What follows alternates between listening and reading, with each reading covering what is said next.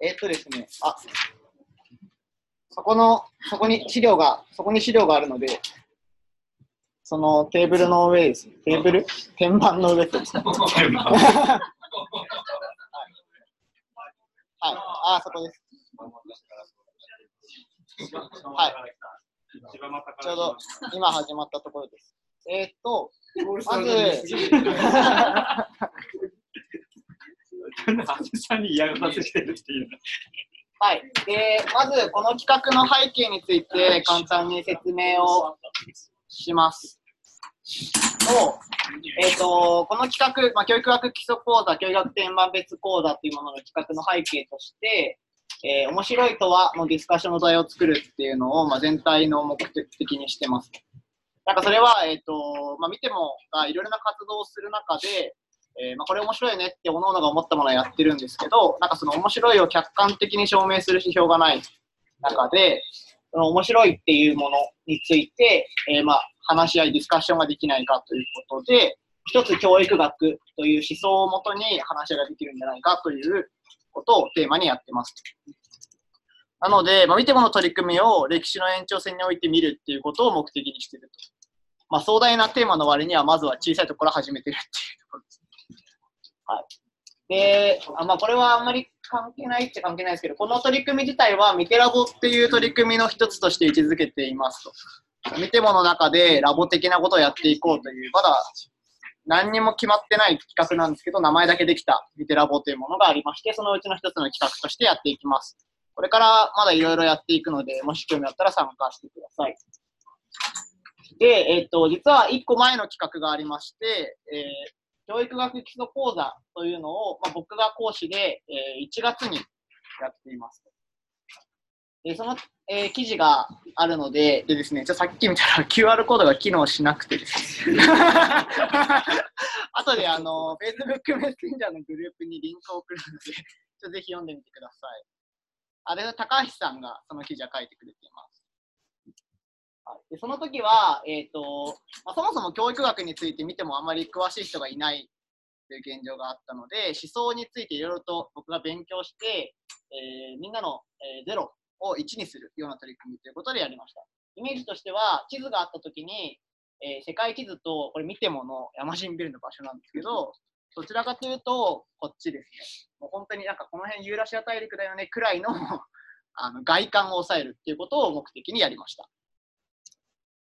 その時に作ったのがこの資料です。全体外観ということで、一番上がですね、えーソクラテスより前から始まる資料を作りまして、えー一番下が、えー下の方にまデューイとか、今回のデューイとかがまいるような地図ですね。で、えー今回はデューイを取り上げていきます。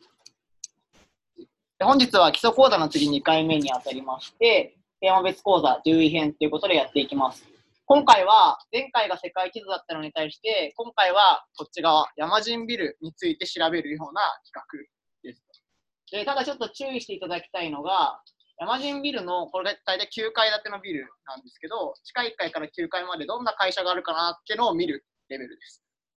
何が言いたいかというと、このオフィス、3階の見てもという会社のここが制作スペースでみたいなレベルの細かいことはやりません。なので、デューイという人について全体外観を抑えるというレベルで、えー今回は抑えていくので、そこに関しては、えー注意してください。はい。でまあ、ここまでをイントロダクションとしまして、ここからデューイ勉強会知的防御編ということで、えー講師堀君にバトンタッチをして進めていきます。はい。はい、じゃあよろしくお願いします。皆さんこん、こんばんは。こんばんは えー見てもに、えー今年の4月から新卒で入りました、えー堀幸喜と申します。えっ、とですね、えー本日のお品書きこんな感じになってます。すごくガーって書かれてますけど、大きく2部に分かれています。えーまず、まず前提条件として、デューイの思想を2時間で概説するっていうのは暴挙になります。えー経験っていう概念だけを抑えるだけでも多分、えー多分大学の授業だったら半期使うぐらいのレベルでそれを、まあ、1時間半でサクッとかいつまんでやっちゃいましょうっていうことなので、まあ、そういう暴挙のことをやっているっていうことになっています。で、第1部がジョン・デューイの思想みたいなのを、多分ここがキータームだなみたいなところだけを押さえて、経験っていう主軸を中心にして説明していこうと思います。で、第2部なんですけど、デューイ哲学の通奏低音って書いてあるんですけど、デューイ哲学、まあ、つまり1920のアメリカにおいて、なぜデューイが経験を強調しなくてはいけなかったのかという歴史的な背景だとか、じゃあデューイっていう思想家は何をどういう思想家の考え方を前提として持っていて、でその前提のうちに、えー、どういう思想、多分国体一部で見たような思想が出てくるっていうことになってる。でもその前提をちょっと抑えようってことになっています。多分このデュの通奏点を抑えていれば、多分どの著作読んでも、デュの基本的な視点みたいな、世界の見え方みたいなものを見れるので、えー、デューイの、えー、時期によって言ってることが変わってる問題とかに惑わされなくて済むっていうことになります。はい。右を押したらはい。おお。はい、ちょっと。えー、で、堀幸喜っています。愛知県一宮市出身で、えー、僕、修士課程に進んで、そこを卒業して、あの東京学芸大学という大学の修士課程を卒業しています。なので、修士後教育学を持っています。1994年7月11日生まれです。ですから、即興はインプロと呼ばれる即興演劇です。即興演劇を中心に、えー、活動しています。えー、なのでえ、最近デューイとインプロが関係あるらしいみたいなのがですね、最近分かってきたので、ちょっとベストのタイミングでその説明もできたらいいなって思ってます。で、僕もパフォーマンスもします。で、学生の頃から、えーと、いろんな人に向けてインプロワークショップとかをやってました。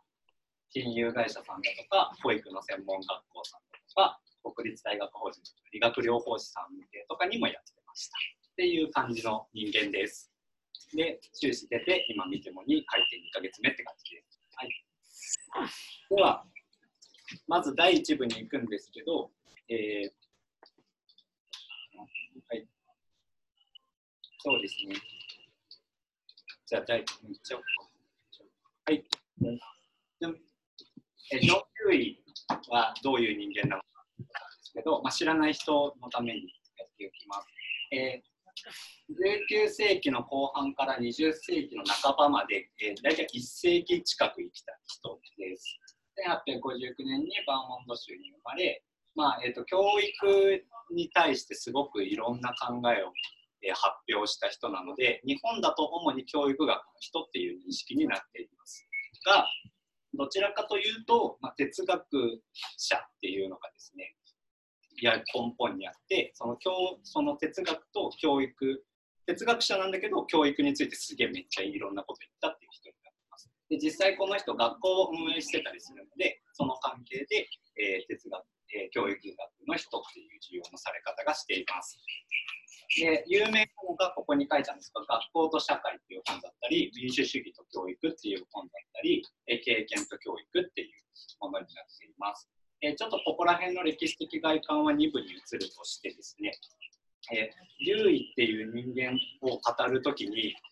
いろんな説明のされ方がするっていうことを言いたいんですけど、まあ、ってどういう人だってなったときにデューイって自動中心主義の人だよねって言われたりとかあデューイってプラズマティズムの人だよね。あでも道具主義なんでしょ？あでも経験のことも言ってんだよね。あそれ探求っていうことも言ってんでしょ？あでも新教育運動っていう流れの中にもいたんだよねあでもリフレクションっていう概念もデューイからなんだよねとかあでも民主主義と教育っていう教育っていう本も出してるから社会運動家でもあんのかなみたいなそういうですねちょっとつかみにくい人間になっています。えなので、えー、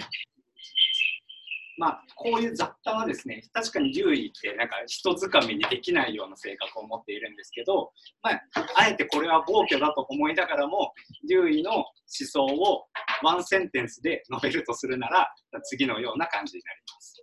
人は経験からのリフレクションによって学び、そして経験を発展させるっていう考え方を持っています。さあ、意味が分かんないと思うんですけど、えーまあ、ちょっととりあえずこういうこの考えが出てきた前提条件みたいなのは2部として優位自身がそもそもどういう考え方を持ってたかっていうことを説明していきます。でまず最初にオキュペーションっていう概念とあと優位自身の革新主義って書いてあるんですけど革新主義ってそれぞれについて説明していきます。でまずです優位が勘の対象にしたのは旧教育っこでは呼ばれるんですけどまず、え人間の脳みそパンって開いてそこの脳みその中に知識をボラーって詰め込むようなことがこの竜医が生きた時代の教育のイメージ。でそれに対するアンチテーゼとして竜医が自身の教育論みたいなのを展開している。なんでなんか知識をものとしてなんか物的なものとして測るよりも測るっていう教育観に対していや竜医は人間はただ生きてるだけで学んでいくんだ。そこから、その学びから遠ざけるな、みたいな話をします。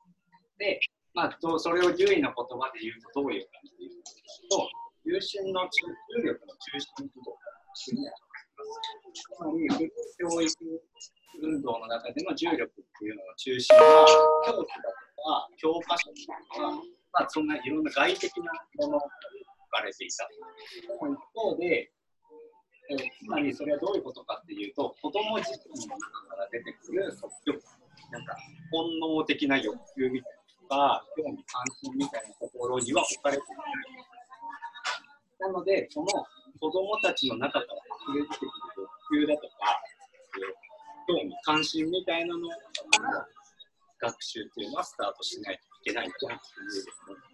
有力の中心を子供に移すというふうに、この学校と社会。で、この時に子供たちが、まあ、そう、そうは言うものの、子供たちがどうやって学んでいくんですか。で、学校と社会っていう言葉に見えます。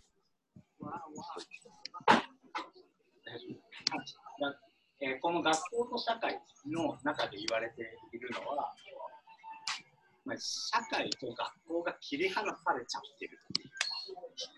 ここつなげようぜっていうことを言っています。で、なんでつなげないといけないかっていう、優位にとってえ教育っていうのは社会変革につながるんですよ。学校の中で子どもたちの興味関心をもとにしたえ、問題を取り上げてそれを教師が支援していくっていうことは子どもたちが、え、成長していくにつながって、え、民主主義的な社会をですね実現するための方法足りうるのかっていうことをまあ、なんでこんなことを言う必要があったのかっていうのはまた2分の話なんですけど、まあ、その時に説明されるのが子どもたちの活動に注目しようということでオキュペーションという概念を出しています。で、オキュペーション。ここに書いてあるんです。子どもたちの興味に基づき、子どもたちが自発的、主体的に取り組む、えー、まあ、探求活動、活動なんですよね。獣医にとって学習っていうのは。なんか体系的な知識とかじゃないです。活動なわけで、活動を単位としているんですね。で、そしてそれは子どもたちが自己課題に精神的に集中して共同的に取り組む学習活動。で、その活動のことをオキュペーションというふうに呼んでいます。でさらにこのオキュペーションっていうのはもう続けていけば続けていくほど民主主義社会を構成する精神を持つ個人を育成する考え方を持っていたわけです。なんで学校の教育が社会変革につながるぜっていう革新主義的な立場を取っていた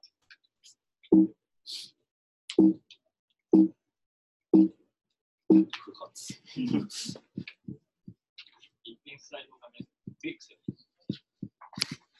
はい。はい。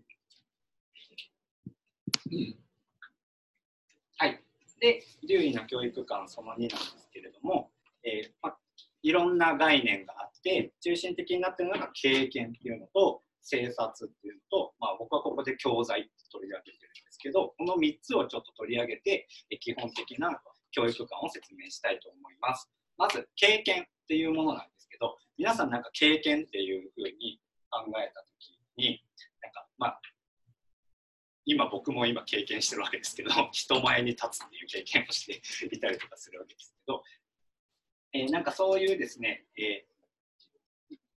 なんて言ったらいいんでしょうね、まあ、ここら辺が獣医哲学の難しいところなんですけど、僕たちが普段イメージする経験よりは、もうちょっと広い意味で経験を捉えています。むしろ人間は経験しか知覚してないよねぐらいの立場です。で、ね、経験っていうのが、まあ、獣医の言葉でどういうふうに言われてるかっていうと、個体が環境に能動的に働きかけることを経験と言っています。えー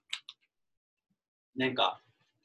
木こりみたいな人がいてでこの木切り倒したいと思って斧を持って木を切り倒す。この働きかけのようにその人が木を切りたいと思って木を切るみたいなこの働きかけることを指して経験と呼んでいます。なので経験というものは自動的にやってくるものというよりもむしろ個人の能動的な働きかけによって経験というものは生まれそしてそれによってまた後続する経験を生むっていう捉えています。なので、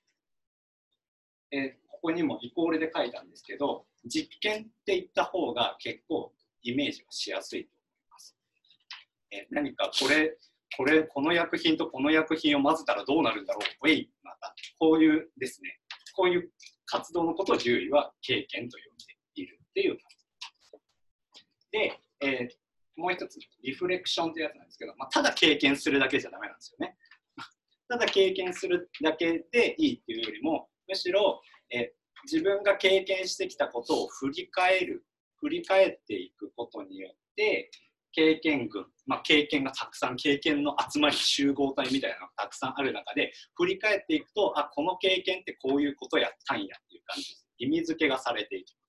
意味付けがされていくと確実性っていうんですけど、注意予見可能性ということですね。つまり、今後また同じような状況に起きたときに、あ、これあのパターンやっていうのがピンってきて、もう一回、じゃあ、あのパターンとほぼ一緒やから、こうしたらこうなるはずやっていうですね、予見可能性みたいなのを獲得していく。このプロセスのことを、デューイだと学習。デューイの学習観だとこういう。なんで子供にこういう活動をさせてあげろっていうのが教育観になる。で、そのですね、その例えばなんかさっきで言うと、この木を切り倒したいっていうですね、この欲求があるじゃないですか。この内側から出てきた欲求みたいなこと、ものを、デューイでは subject matter。で subject matter って、え日本語の教材、特に古い今民主主義と教育っていう岩波文庫に出てるこの古い訳があるんですけど、松野先生っていう獣医研究の第一人者の方がいらっしゃるんですけど、この民主主義と教育の中では教材って訳されてるタームになります。まあ、教材って言われると、なんか皆さんイメージするのは道徳の教科書とか、なんかそういう、なんです、外的な物的物理的なものとしての教材っていうのをイメージするかと思いますが、デューイの場合の教材っていうのは、ある状況からその人の内面に出てきた問題みたいなことを指します。で、外側から、つまり外側から与えられた問題ではなく、主体、 subject の問題である。え自分たちが普段生きていると、なんか問題が起きます。均衡状態が不均衡状態になるようなことが起きます。えー、夫婦仲がちょっと不仲になってきたぞとか、そういう均衡状態のバランスが保てなくくるような時があります。この時に不均衡だった状態を均衡状態に戻そうとするような生物としての人間が抱える問題のことを指して subject matter でこのまた subject っていうのがですね非常にこのこの subject をまた後でお話しします。この subject なんですよ。はい、で今のを 図式化してみます。まず経験群があります。僕たちがなんかいろんな小さな経験が今あるんですけどこういう経験をたくさん積んでるうちになんか生物としての人間の問題が出てきます。でオキュペーションを通してあこれってこういうことなんやっていう風になっていくとまたもう一層上がった経験群みたいなところに行けます。で、それを、あれでもあの時ってどうやったやっけ？何が起きたんやっけ？みたいな振り返りをすると、ああこれってあれがああなってこれが問題やったから俺こうしたらこうこういったんやっていう。じゃあこれまた同じ文脈をいろんな場面でも応用できるやんみたいな確実性を手に入れるっていうような、えー、優位の教育これがここまでが基本的なモデルになると思います。まあ、すげえぶっ飛ばしていってるんでかなり不正確ではあると思いますがむしろ今回は正確な理解というよりもほほうみたいなじゃあどうなじゃあこの場合どうなるんやみたいな想像が皆さんの頭の中に起こることの方が僕は重要だと思ってるので、えー、あえて不正確ながらも暴挙暴挙に出ていきます。でこのデューイの、えー、20世紀頭の教育観が後々今の我々の世界にどんな影響を及ぼしているかっていうことになります。で皆さん馴染みのある言葉で言うとコルブデイビッド・コルブっていう人とドナルド・ショーンっていう人の、えー、概念がえー、まあ、一番分かりやすいかなと思って取ってきました経験学習サイクルっていうコルブっていう人は、えー、今の留意の教育観を二次元モデルにして単純化した人です。ちょなんか具体的な経験があってそれを振り返って抽象的概念を生み出してでちょっと能動的にもう一回働きかけてみてっていうそしたらまた直接経験が生まれてみたいなそのこの繰り返しを学習モデルとしてすごいデューイの学習モデルを単純化した人です。なので、デューイの教育みたいなのを普及するのにすごく貢献した人がデイビッド・コップになります。なので、今、経験学習とかそういう話題に出るときには、まあ、コルブ経験学習サイクルが元になっていますし、まあ、コルブの元にはデューイがいる。で、これこっちはデューイの経験という概念の方に着目したんですけど、ドナルド・ショーンはデューイの政策っていうところに、注目をした人です。えこここのショーンの理論は主にリーダーシップ開発とかの文脈の中で用いられることが多かったです。っていうのもそのショーンが出る前までのリーダーシップ開発っていうのはどちらかというと俗人的なリーダーシップ像を持っていたわけですね。リーダーシップ発揮できる人は生まれながらにしてそういう才能があったからなんやっていう考え方ですが、ショーンはいろんなリーダーシップを発揮している人にインタビューしてって、どんな経験積みましたみたいなインタビューをしていった。そしたら、むっちゃ振り返ってたみたいなことを言ってですね、そしたら、このすごいプロフェッショナルっていうのは自分の経験を逐一振り返ってそれを意味付けしていって次のアクションにつなげていったっていう性格を持っているっていうことを提唱した人なのでなのでリーダーシップ開発をするときには今その人ができることよりももうちょっとストレッチなことに挑戦させるような経験をたくさん積ませてあげましょうっていう論が確立されていきます。ちなみになんです、リフレクション・イン・リフレクション・イン・アクションというとリフレクション・オン・アクションというのがあって、え経験、なんかこの活動の最中にもう僕たちはたくさん振り返るこの活動の最中に振り返ることをリフレクション・イン・アクション。で、リフレクション・オン・アクションというのは、アクションした後に、あれってどうやったんやっていう感じで、ちょっと活動の外に、でも活動に接して、えー、振り返ることをリフレクション・オン・アクション。さて、で、もうちょっと、えー、ややこい話をすると、まあ、10位っていうのはですね、1900年代の新教育運動と非常に共振した人でした。で、新教育運動の人たちは、まあ、獣医が言ったように、子供中心でいこうぜ、みたいな。子供もう教師がいろいろ介入するのはいかんって言っていた人たちがデューイの論を読んで、その通りやってむっちゃ盛り上がるわけです。盛り上がったら、デューイはこの新教育運動の人たちの、まあ、理論的基盤になった。ま、自分たちの活動を正当化するための理論としてデューイが使われていきます。そうすると、まあ、新教育運動の人はザ・教育実を中心主義でした。で、その結果、子供は経験から学ぶんだっていうのが暴走しています。そしたら、なんか子供集めて、はい、経験しなさいみたいな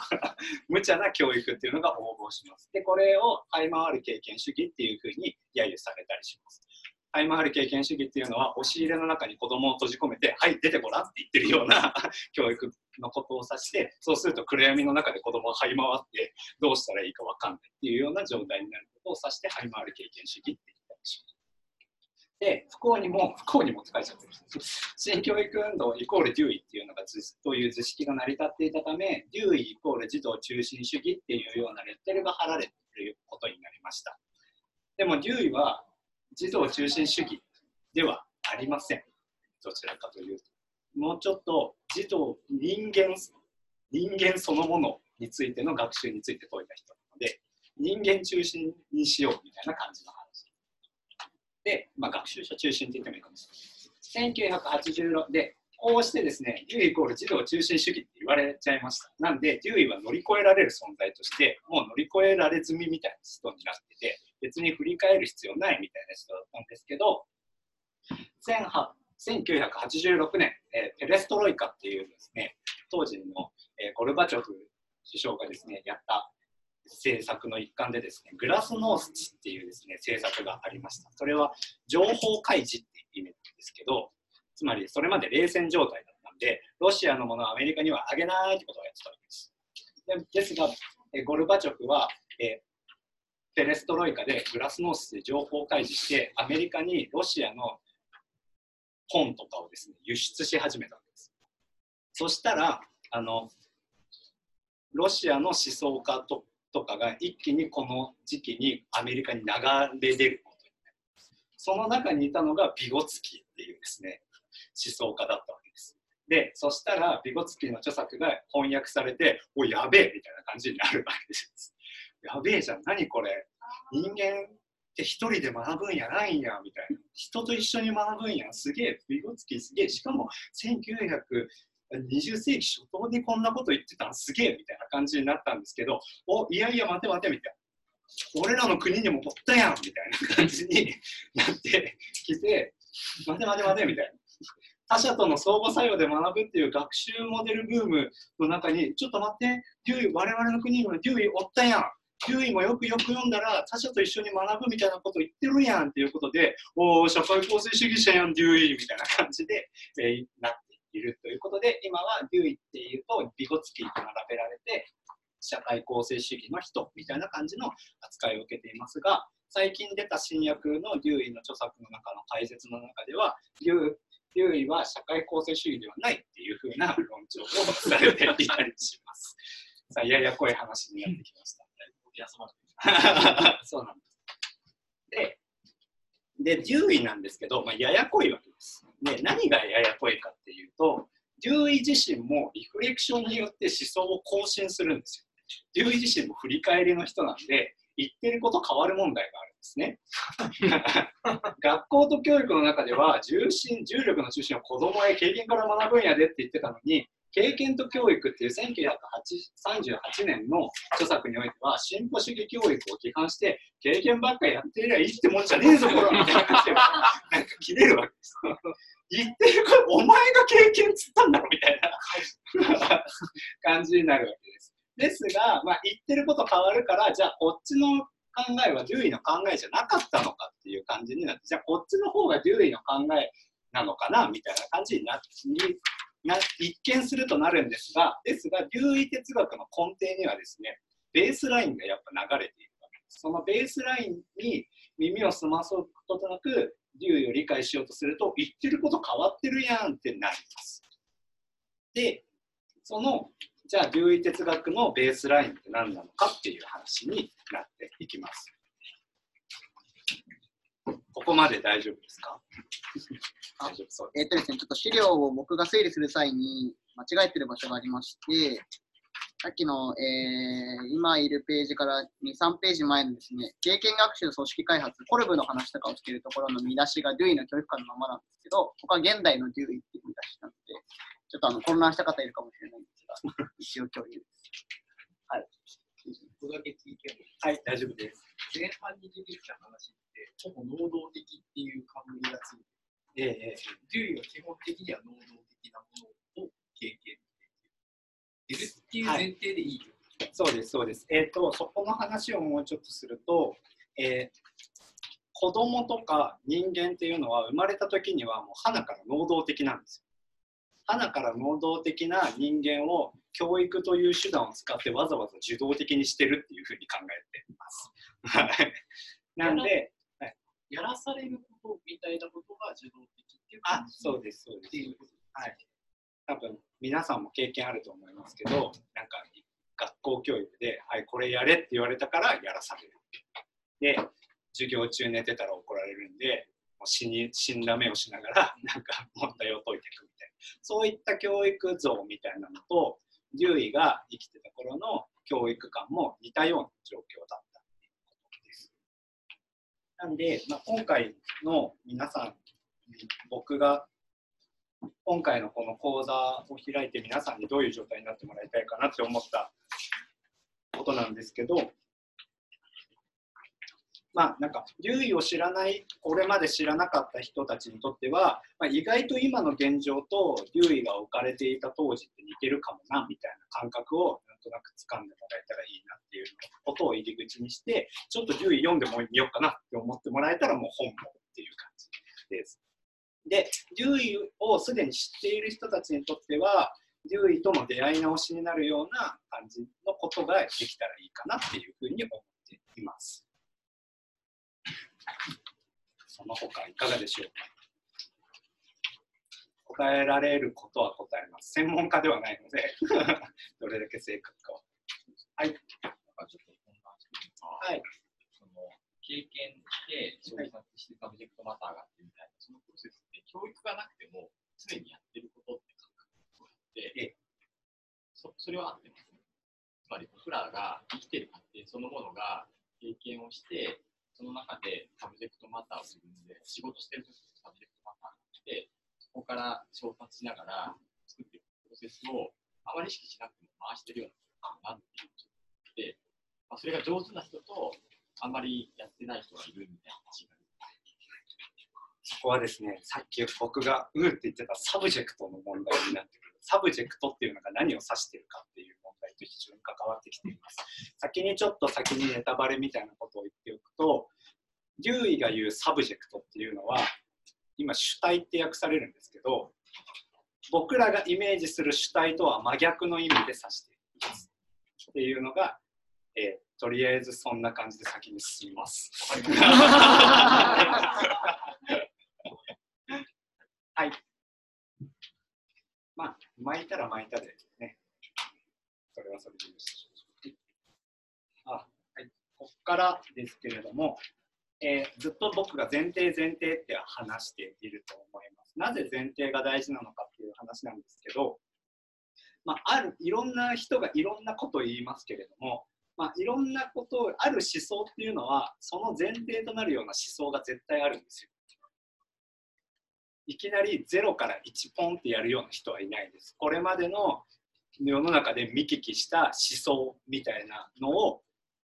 前提にしてじゃあここに自分の考えはこうですって言って石を積んでいくようなイメージで思想っていうのはあります。で僕らが普段見聞きする思想はその石の上段10%ぐらいの話しか見聞きしないっていうこと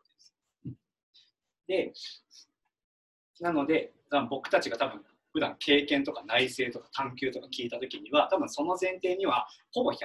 遡っていけばデューイいるんですよ。その人が無意識的に使ってるにしろ無意識的に使ってるにしろもう経験から学習するよねって言った瞬間にもそれデューイじゃんみたいな前提には絶対デューイがいるわけです。っていう形でデューイが何か言った時にも絶対デューイの前提がいるんですよ。なんでそこを掘っていくと世界中のありとあらゆる思想って大体100人ぐらいに収まる。むっ書書店行くとむっちゃ本並んでますよね。こんなに本読んでられっかボケみたいな感じで思うじゃないですか。でもそれぞれの本の前提をどんどん掘っていくと大体行き着くのは100人ぐらいです。なんでその100人ぐらい知ってればはいはいここがこうなってこうなってこうなってこういう論理ねみたいなことですね相手が前提に立ってるような立場だとか意見っていうのが構造化しやすくなってで自分の意見との違いとか自分の意見とのどこが同じなのかぐらいまでは把握するようなことができるようになります。で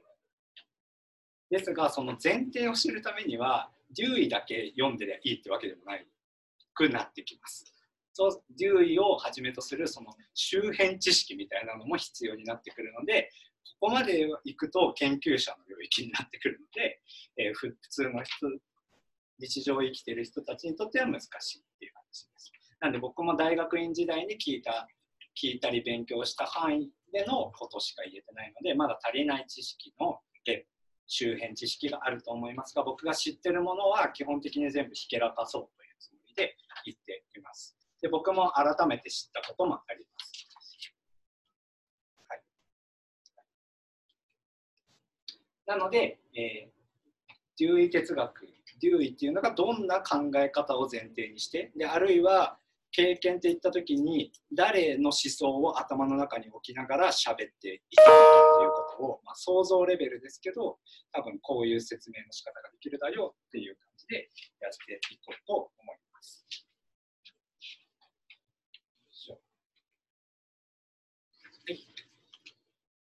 でプラグマティズムっていうふうによく言われます。プラグマティズムっていうのは、まあ、パースっていう人と、えウィリアム・ジェイムスっていう人が人と並んでデューイっていうのはこの三大プラグマティズム三大巨頭そこに GH ミードを加えるかどうかは、まあ、とりあえず置いといて、まあ、とりあえずプラグマティスト3人挙げるって言われたらパース、ジェイムズ、デューイっていうふうに言われたりします。で、まあ、プラグマティズムってどういう思想かっていうとなんか絶対的に正しい知識っていうものがもうすでにあってそれを獲得えそれを学んでいこう発見していこうっていう考え方ではないです。どちらかというとこんなこと思いついたやってみたすげえいい感じになったじゃあこれ正しいってことにしようっていう考え方です。やってみてよかったらそれが正しいっていうふうに考えなので臨床的な考え方とすごく近いと思います。演劇とは何かっていうことを考えるのではなくてこうこれも演劇と呼んでいいんじゃね？ややってみようぜむっちゃ受けたじゃんじゃあこれ演劇じゃんみたいな感じに、えー、どんどん意味が更新されていくような、えー、イメージをもイメージを持つ考え方です。でこのプラグマティズムは非常にアメリカ的な思想です。でなぜかっていうとご存知のようにアメリカっていう大陸は1492年にコロンブスが新大陸発見してピルグリム・ファーザーズがおおってやってきてでそこから西に向かってオラーって開拓してってでできた国であることが分かるようにまあなんかやってみねえとしょうがなかったんですよ。とりあえず進んでみねえとしょうがねえみたいな食い尽くして死ぬしみたいな感じになっていくのでとりあえずどんどんやっていこうっていう精神をもうかいもう1400年代ぐらいからもうもうその精神に至っていることになっている。なので非常にプラグマティズムっていうのはそういう意味でアメリカ的だと思います。でで、これでデューイもこのプラグマティズムの中にいるんですけど、プラグマティズムをそうやってやってよかったら OK っていう思想の中でも、まあ、デューイデューイは、えー、なんて言ったらいいのかな、道具主義って言われたりもするんですけど、まあ、アイディアとかもありますよね。なんか普通なんかどう、なんか、ホラーってやってよかったら、じゃあこの、この斧はすごく優れたものとしようっていう感じでですね、なんかいろんな外的な物理的な道具みたいなのをよしとしたりとかするんですけどデューイは概念まで含めて道具とした。この考え方で世界めっちゃ説明できんじゃんってなったらこれ正しい。この概認知的なものまで含めて道具とした人としてまあなんかプラグマティズムの中でさらにファースとかジェームズの考えをさらに後押ししたしでさらに、えー、ファースト・ジェームスと大きく違うのは、デューイ自身も活動家だった。デューイ自身がすげえ活動した人。だから、原稿一致してたプラグマチストっていう感じ。ファーストがジェームスまではこんな感じで、うーんってやってた人たちです。デューイは、オラ、おお、オラ、おお、お人生かけてやった人。で、えー、でなんでデューイがプラグマティズムみたいな考え方を醸造するのに至ったかなんですけどそれはアメリカの歴史教育っていうのがどこから始まるかっていうこととすごくも関連しています。普通日本の歴史教育って卑弥呼とか、えー、大和武とかなんかそこら辺から始まるじゃないですか。紀元前とかの話とかになるわけじゃないですか。もうはるか遠い昔じゃないですか。でもアメリカという国はアメリカ独立戦争が1775年から1783年なんで、こっからなんですよ。歴史って。なんで、10位からしてみたらば、ひいおじいちゃんとか、なんかそこら辺からアメリカって国が始まってるんですよ。なんで、これからアメリカっていう国をどういう国にしていけばいいのかとか、どんな正しい国にしていけばいいのかということがですね、かなり喫緊の問題としてあった。なので、行動してこうぜみんなみたいな。停滞してちゃダメだよ。これで満足してちゃダメだ。もっと社会変革してこうぜみたいな感じのマインドはやはりこう。で、ひいおじいちゃんたちも多分、あの、西、なん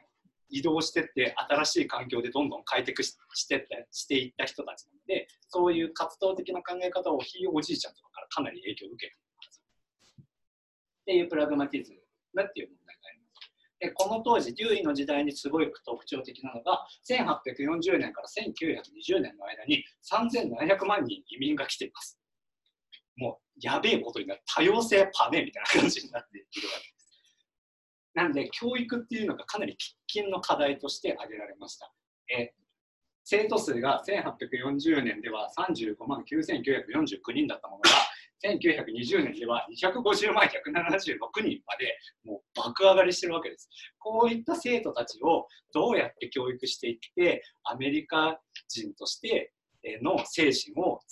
作り上げていけばいいのかっていうのがもうすごい喫緊の問題だったわけです。でさらにこの時代っていうのはですね科学技術の目まぐるしい進歩による生活の変化というのが半端なかった。ポップコーンできたり、ピーナッツバターできたり、ティーバッグできたり、ピザの店ができたりする。で、飛行機できて、X 線写真できて、ファスナーできて、ラジオできて、電話できて、相対性理論まで出てくる。なんで、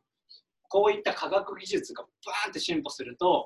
教育の現場っていうのは、科学技術をの知識を教える現場になっていきます。そうすると、えいかに早く数式を解き、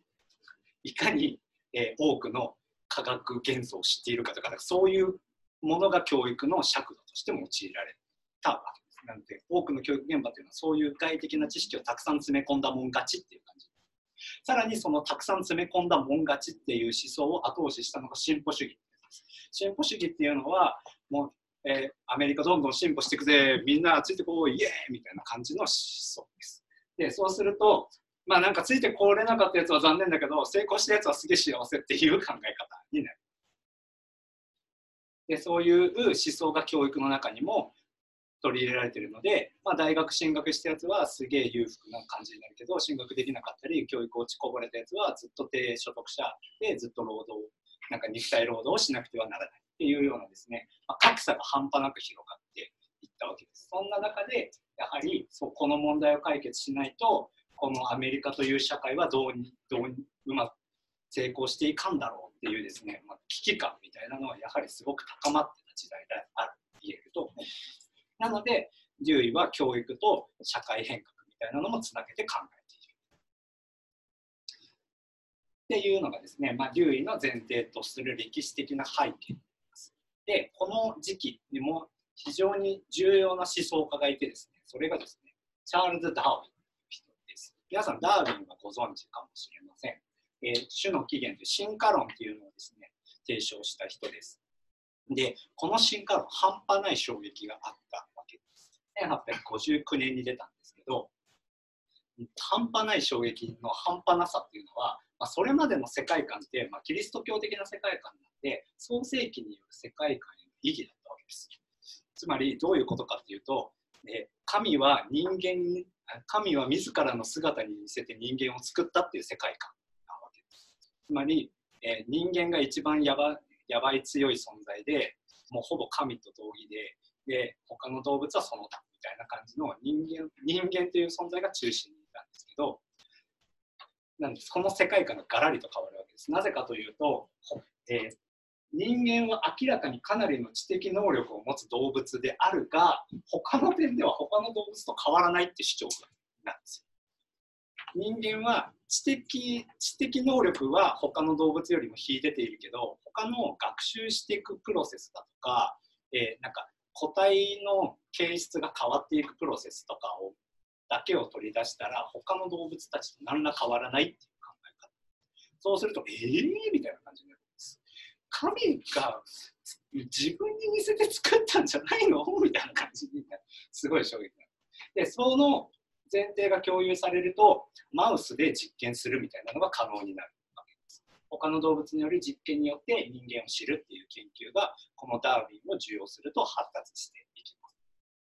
で、このダーウィンの思想が非常非常によく表れてるデューイの倫理学研究概要っていう本があるんですけど、ここの中では、ま、2つのテーゼがあって、人間の知性は自然社会的環境に適応しようとする活動に示されているっていうふうに言っています。それがさっき問題になった能動的っていう話なんですけど、人間はもともと置かれた環境に適応しようとして動くはずなんです。その環境に適応できなければ死ぬので、なので生存を維持するために、自分の生存を維持するために、その自分が置かれた環境に適応してこうって必ず能動的に働くはずだって考え方。それが前提になっています。まあ、適応って言葉使ってる時点でもダーウィンなんですよね。で、はい、で人間の観でテーゼ2つ目なんですけど人間の観念は問題解決のための活動を導く作業仮説として使用されるとです。つまりいかに立派そうに見える理論を打ち立ててもそれが有用じゃないと意味がないっていうことになります。作業仮説でしかないってことですアイデアは。それをやってみてうまくいったら OK でもそれを試さないままだったら意味ない。で、その、えーなんでこれ、これはもうこれが前提になっているわけで、それもか適用しようとしていくうちの一環の中に出てくるはずです。なんで適用、なんか自分が、自分自分とその環境との間にズレが生じると、そのズレを均衡状態に保とうとする働きっていう中で出てくる観念みたいなのがある。で、そのなんでか自分たちが僕たちが思い描くアイデアみたいなのはそういうなんか環境の不均衡さを均衡状態に保つためにパッて出てくるはずだ。それを元にして出てくる。でこうした進化論から触発された実験主義に基づいて行うことによって学ぶ。つまり learning by doing っていう考え方が原理を構築していったっていうことになります、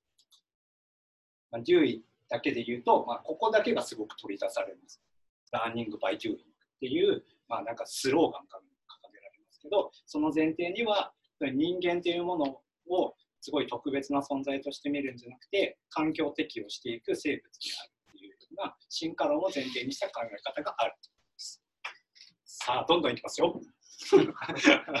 もういいですか？もう置いてきます。全然置いてきます。はい。ヘーゲルいきます。はい。ヘフリードリヒ・ヘーゲルっていう、えー人がいます。えーデューイの著作って皆さんご存知なものを挙げていただくと大体わかると思いますが、学校と社会とか、民主主義と教育とか、経験と教育、経験と自然とか、何々と何々みたいな感じになっている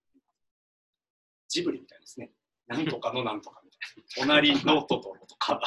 千と千尋の神隠しみたいな、こんな感じで、これ何々と何々みたいな感じの構造を持っています。で、それがなぜかっていうことです。で、この何々と何々っていう、えータイトルを持つデューイの著作は、絶対どっちがいいっていう話にもなれならないわけです。どっちもが共通している考え方があり、で、そこから発生した2つの異なる意見があるから、この2つをは対立してるんじゃなくて一緒だぜっていうようなことをえどっちもっていう答えをするっていうのがですねデューイの、まあ、論法なんですけどなんでこういう論法をするかっていうと、ま、このヘーゲルっていう人が影響している、えデューイ、えー自分学生時代にですね、えーまあ、ジョージョージ・エス・モリスさんというところ人からヘーゲルを学び、まあ、ひどく感銘を受けたっていうふうに自分で言ってます。で、ヘーゲル哲学はデューイの思考方法に永遠の沈殿物を残したって薬関係ことを言ってるんですけど、デューイは。まあ、自分でこういう、すげえ自分はヘーゲルから影響を受けてるってことを言っています。で、えーヘーゲルの考え方っていうのは、まあ、ここに挙げてる弁証法っていうのが一番代表的なやつですけど、えーこの弁証法の話は次に行くんですけど、まあ、前ヘーゲルの基本的な考え方は、まあ、個人が抱くさまざまな観念や知的態度っていうのは住んでいる文化環境に根本的に制約されるっていう考え方です。日本に住んでれば日本の文化的だとか日本語っていう言語形式を持ってでしか思考することができないっていうことになります。なので僕たちがなんかこれ画期的なアイデアやって思いついたのは日本という国だとか自分が所属してる集団みたいなところが持ってる文化にも根本的に制約を受けている中で生まれてるっていう考え方を。ねなんかいいななんかここといやここと似てますよね その文環境に置かれて人間を学んでいくみたいなところと、まあ、接合可能があるな。でさらにヘーゲルの思想で重要なのは連続っていうのと矛盾です。弁証法っていうのはえなんか問題解決すれば終わりじゃなくてこれ永遠に続いていくんですよ。もうどんどんどんどんどんどん連続していくんですね。えある意見があってそれに異なる意見があってで両方も接続した問題解決をしてでそしたらこの問題解決したものに対する反対意見っていうものが出てきてこれら2つを接合してまたこう新しいのが出てきてまたそれに対する反対意見がっていうふうにもう連続して発展していくんですね。なんですごく発展も後戻りしないっていう考え方が根底にはあるんですけど基本的にそういう発展していくんだっていう考え方を持っています。でヘーゲルは人間の歴史とかを見て社会構造たいなのはそうやっていう弁証法的な働き方の延長線上にどんどん発展していったんだというですね考え方を持っていて私たちもその歴史の中の一部で多分遠い目で見たら自分たちがこうなんかいろんなことをあれこれ考えていたことがまるで必然的かのような感じがするはずだみたいなことをそりゃその歴史のところに置かれてたらそう考えるよねって後の人から見れば思われるってことです。でただしデューイに限ってはここで言うとこのヘーゲルはこの精神が発展していくっていうこの社会構造とか全部含めて精神でできてるって考えるね。デューイが人間は経験しか知覚しないって言ってるのと同じようにヘーゲルの場合は全部精神って考えることです。でもそんな精神みたいな人間の知覚を超えた存在は私は認めないよっていうのがデューイだったんです。いやいや人間は経験以外のことは知覚しないじゃん。なんでヘーゲルでいう精神をデュイは経験と置き換えたわけです。で、じゃあ弁証法って、まあもう説明しちゃったんであれなんですけど、いや、これ、これ調べてた時に面白くて、日本語で弁証法って調べると、これが反転するんですよ。テーゼ、アンチテーゼ、ジンテーゼ、えー、テーゼ、アンチテーゼ、ジンテーゼ、上に上がっていく方なんですけど、英語で調べると、テーゼ、アンチテーゼ、ジンテーゼってなんか下に下っていくんですよ。これなんでだっていうのが ちょっとそう全然わかんないんですけど、面白いなと思って、あえて英語の方に進んでみました。で、これまた、これ面白いんですけど、発展していくっていう感じのイメージです。なんかすごく螺旋状に回って、えー、テーゼがあって、アンチテーゼが起きて、ジンテーゼになって、えーそれがまたジンテーゼになって、それがアンチテーゼが起きて、ジンテーゼになってっていう感じで、これは上に進んでいくようなモデル。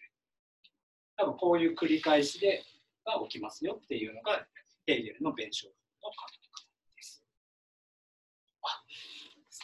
で、こういったダーウィンだとかヘーゲルだとかプラグマティズムっていうその当時の歴史的な背景だとか、えー、デューよりちょっと前の思想形の影響を受けながらデューイはいろんな基本的な考え方を醸造していきました。多分もうちょっと細かいことを言うとカントとかそこら辺のドイツ関連と言われるような人たちの影響もめっちゃ受けています。デューイの博士論文はカントなので、すごいカントの影響も受けているはずですが、僕ちょっとカントわかんないので飛ばします。で、さっきの subject の問題にやってきました。ギリシャ哲学にもすごく影響を受けています。で、これもうちょっと面倒くさくなってもうパンって貼っただけなんですけど、えー、つまり僕たち主体っていう主体っていうと自分たち自分のことを指すじゃないですか主体的に行動しなさいって言った時に自分が行動する自分のことを指しますよねで客体って言われたら、まあ、ここで椅子とか自分の外にあるものを客体っていうふうに呼びます。まあ、それは主観客観って言ってもいいかもしれないですけど自分が見てることは主主観です。で客観は外から見えた。自分のことを客外から見てどうかみたいなことを客観その考え方がギリシャ哲学では逆なんですね。僕たちが客体なんです。で主体っていうのは自然なんです。もう全部全部もうこの僕たちが生きてる環境すべてひっくるめて主体って言います。で人間は客体。でまあそういうことが書いてあります。でなのでもう最初は主体しかないっていう考え方ですね。どういうことかっていうと分離してないんですよ。自然と人間が。自然の中に人間がいるんですよ。自然っていう中にも人間が含み込まれてるんですね。なんでもう非分離状態なわけです。自然と人間が。一部なんですね自然の。で、まあ、分かちがたく結びついてる。しかし問題が発生した場合に人間は便宜上主体と客体を分離し解決を図る。で解決されたら再びまた一緒になっていく。でこの問題が発生した場合っていうのが subject matter になります。自分が生きててん？これどういうことや？ってなった時にそういう問題を解決するために人間は分かりやすくするために主体と客体を一旦分離するんです。分けて考えるっていうふうになります。でこの分けて考えて問題解決をするとまた一緒になる。っていう考え方を持っています。なので、えー最初の図式図式化するとっていうところですね。経験 subject の偵察。あ、これです、これです。もう、この中に僕らがいるわけです。もう一つなわけですね。ここも自然なわけです。一緒くたにいるんです。で、 subject matter が発生すると、ここで僕たちは occupation をの間に自分とその対象を分けて考える。で、そこをまた一つの経験世界に合一化させていくって考えですね。すみません、じゃあ元に戻しさあ、ここら辺がもう本当にそうもうに世界観の捉え方なんで。もう全然馴染みがない。けど、まあ、そういうギリシャ哲学からの影響を受けているので、なので、デューイが subject っていう場合は、自然を指してるわけです。自分個人にとっての問題じゃなくて、僕たち人間にとっての問題を subject matter とか、僕たちが生きている環境とか、このもうなんかこの地球全体とかもう宇宙って言ってもいいかもしれないですけど、この僕たちがこれまで、えー、なんかアメーバーからこの人間に進化するまでの過程で生じてきて人類が進化する過程で生じてき生じてきた問題を指して subject matter。さあ、わけがわからない。で、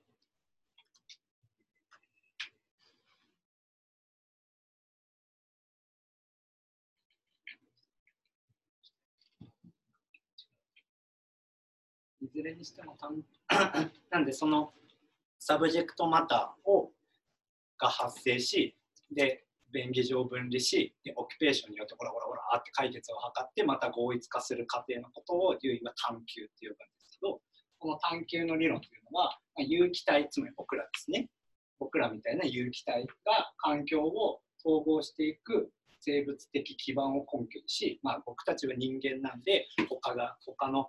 鳥鳥みたいなのが環境に適応していくように唇のくちばしの形を変化させていくのと同じようにして内からの環境への関わりが主体もそして環境も変化をもたらすという主体を傍観者にしない理論である。つまりもうもう、ま、分かれてないってことですね。分かれてない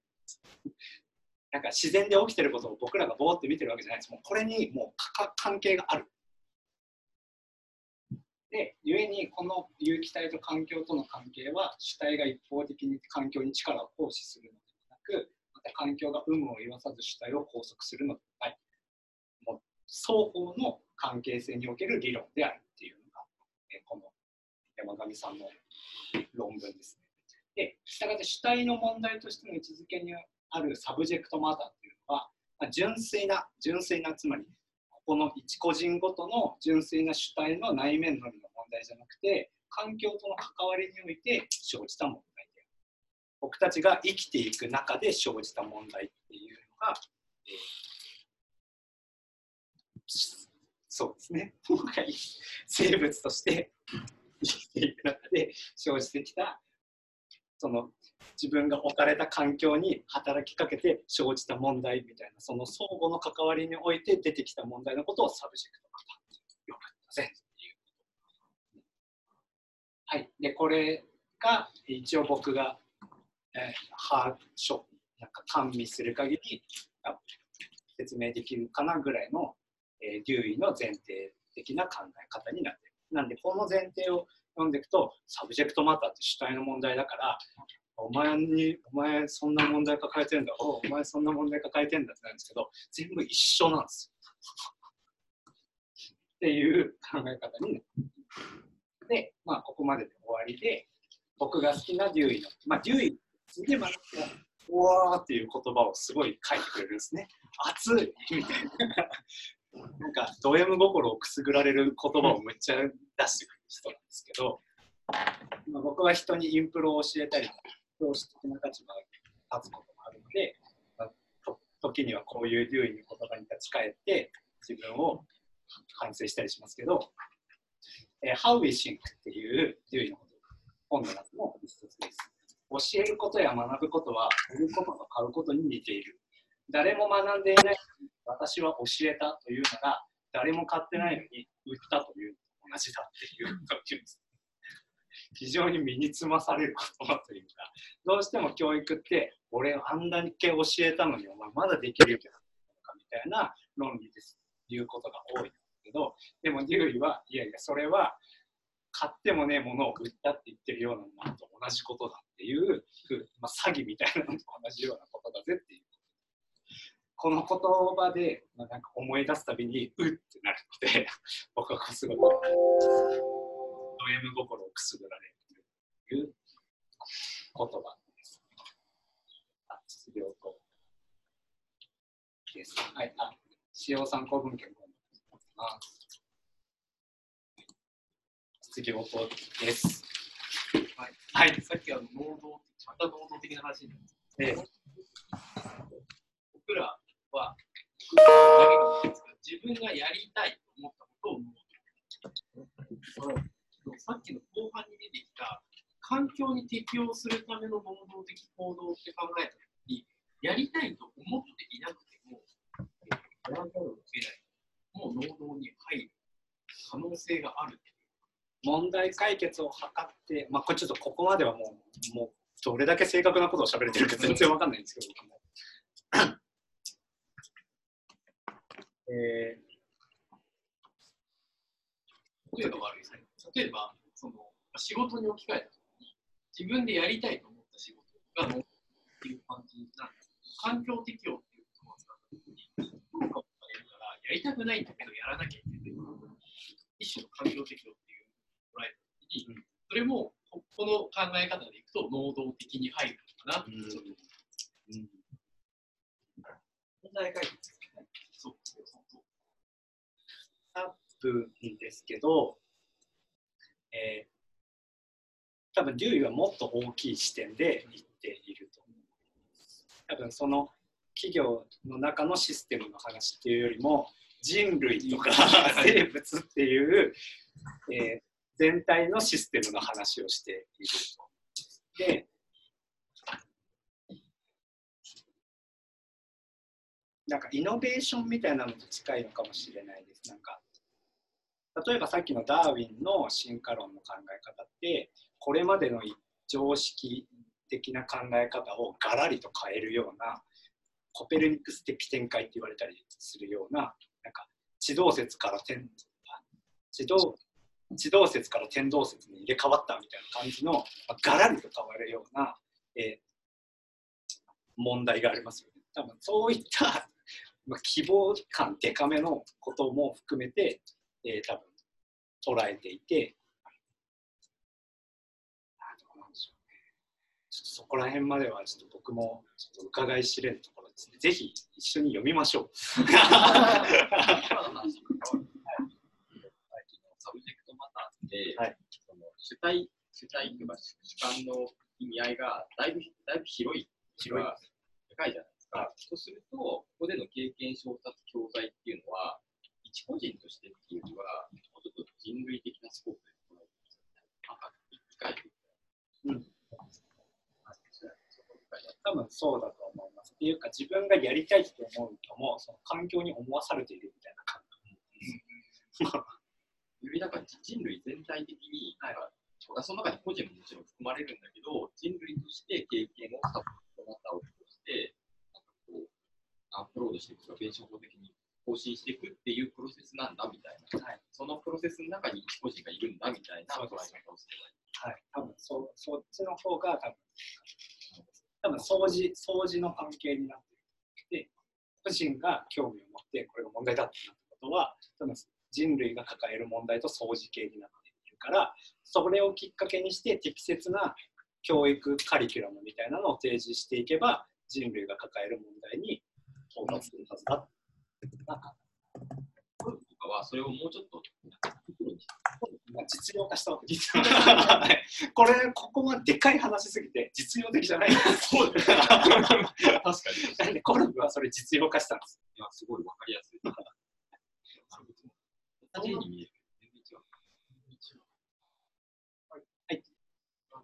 日の内容とどうつながるかわかんないんですけど、最後、ハウェイシングが出てきたあれをほんのちょっとだけかじったことがあって、ほんのちょっとですよ。はいまあ、あんまりよくわかんなかったんですけど、あのハウェイシンクに何や書いてあるのか、そう聞いたこととしては、まあ、どうやって考えるのか。そう、まさにそうなんだけど、それがをどう書いてあったのか、どう言ってるのかっていうのは、を知りたいです。ハウェイシンクはですね、翻訳が今非常に手に入りにくくてですね、絶版になってしまっているんですけれども、ですが、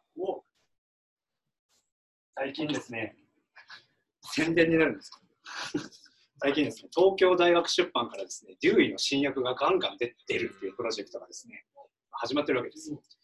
なので、まあ、ずっとデューイの訳って古くて単発的なものばっかりなんですけど、それをまとめようじゃないか。でさらに読みやすい日本語に直そうじゃないか。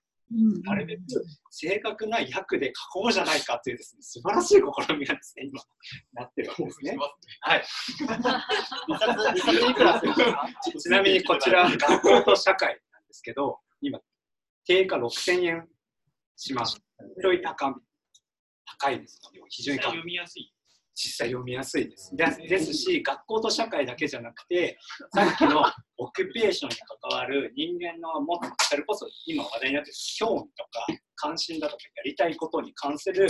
その学校と社会の考え方に含まれる、つながっていくような論考も一緒にして訳出されていてセットになっているので、もう素晴らしいとしか言いようがないっていうですね、のがあります。で、ハウイシンクがハウイシンクも今後訳出される予定。それを待てと。はい。はい。出たら一緒に読もう。賛成なんと今だ出たら一緒に読もうという。そ うそうなんです。急にジャパネット感。今日一番やりたいことって言った。それもで、問題だけど、これ今、第第一部ですね。今こう、なんか何か年計画とかでどんどん出して。こっち2018年確実性の探求が2018年。それこそさっきの経験、えー探求、えーさえー政策、えー振り返り確実性みたいなこと言ってるじゃないですか。それの話が確実性の探求。で、こっちが最近新しく出た学校と社会なんですけど、2019年なんで、これが第1部なんですよ。で、これが売れないと、続きが出ないんですよ。プロジェクトを応援しようって感じなんですよ。この素晴らしい営みを絶やしてはならぬみたいな感覚です。ぜひ購入リンクをメッセンジャーグループそうです。ぜひちょっとご検討くださいという感じです。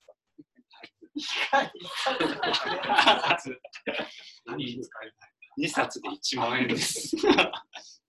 でも本当読んでると パない興奮しますからね。パな興奮。興奮するかどうかね、だいぶ個人差がありそうだ。次の電気形式のその本持参ね、まあそれが僕がそれできればいいですけど、まあちょっと現実的。本気の人だけや本気の人だけど、ろ6000円買える人。応援しましょう、このプロジェクト。なので、多分考えるということっていうとか、私たちはどう考えるのかっていう役で出ると思います。なので、出たらぜひ一緒に読みましょう。原文も合わせてぜひ。すいません、こんなおかげです。あれだよね。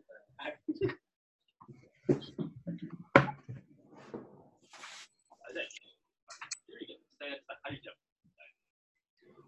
い、子供とカリキュラムっていう。でからそうなんですよ。で、なんか学校と社会とかの中では、この留意って学校、実験学校っていうのと、実験学校の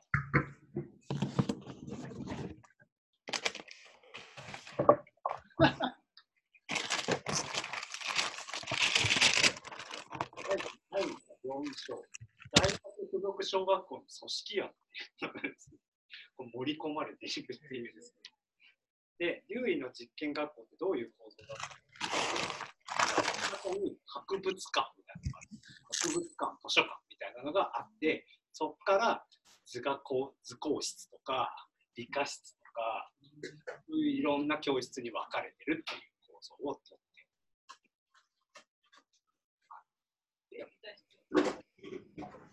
話ちょっとなんとなくこう主体的から言うと博物館で見てはこれ面白いって言ってなんか調べるみたいなはい。方法なのかなっていうその学校カリキュラムがなってるんじゃないかなと想像しますけれどもこれはこれデザインしてるじゃないですか。そそこにまあ、あの学校行きなさいって言われた子は、それは主体的なのか、受動的なのか、確かに。まあ、まあ、興味を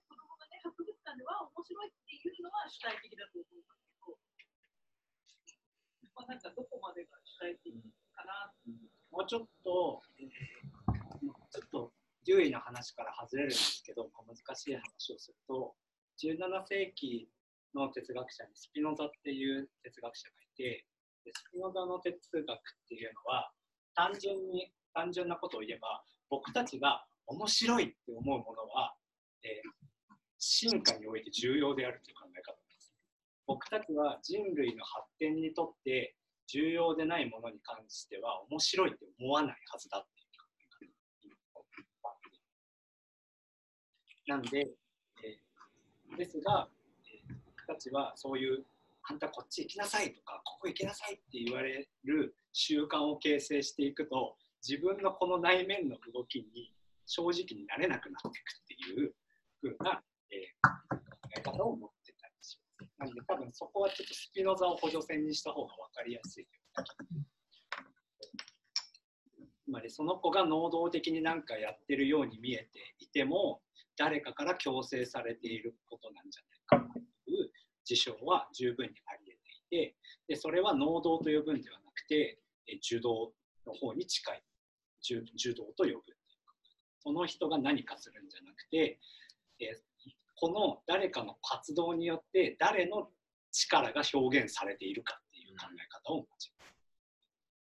その子の内面的な興味から「うわこっち興味あるうわ!」ってやってるのは多分その子の力が100%表現されてるんですけど「はいあんたこれやりなさい」って言われたからこれやってるっていうのはその子の力じゃなくてお母さんの力が表現されてるって感じ。多分多分そえ、それはい。今続きの質問なんですけど、はい。今なんかその能動的っていう言葉に対して、すごいその何が能動的で、何がそうじゃないかっていうその質問が続いてるじゃないです。か。それって、このデューイの教育観のところに書いてある、個人の能動的な働きかけによって経験が生まれて、能動するようにって書いてあるから、能動的じゃなければ、それは経験ではない。みたいな解釈。だから、でじゃあ何が能動的なんだはいとい。うことをみんなは気にしてるのかな？えその受動的にはいけないとか、受動的だとその経験とかそれは学習にならないみたいな、いう明言してるんです無動的だと学習にはならないっていうふうにはっきり言ってるかどうかは全部読んだわけではないので分かんないんですけどあでもどちらかというと子どもの興味関心だとか内側から湧き出るものを重視しなさいというにはいい。何々と何々というと、はいその自分的なものも学習ではあるけれども、能動的なものも学習ですよ。みたいな、そういう。うんなんかそう私はこっち寄りだけどね。そうですね。なんか一緒に読みましょう。見ますか？読みましょう探しますか、読んだ方がいいです。先生、はい。今の話とまだ同じような感じだと、この学習観と、一点の学校での営みの、つまり、学校で詰め込み教育はしないんだろうなっじゃあ、放置放任するわけでもないから、何かしら働きかけはするじゃん。うん。します。で、でその働きかけとデューイの教育観は多分矛盾なが整合的なそうな働きかけなんだろうっていうのが、はい、実は今日説明されてないと思います。わかりました、か、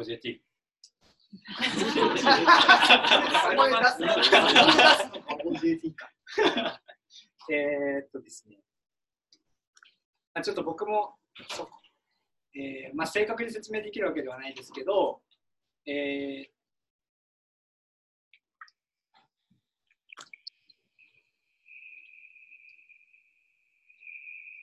例えば、デューイの実験学校の授業風景って、あの糸繰り機って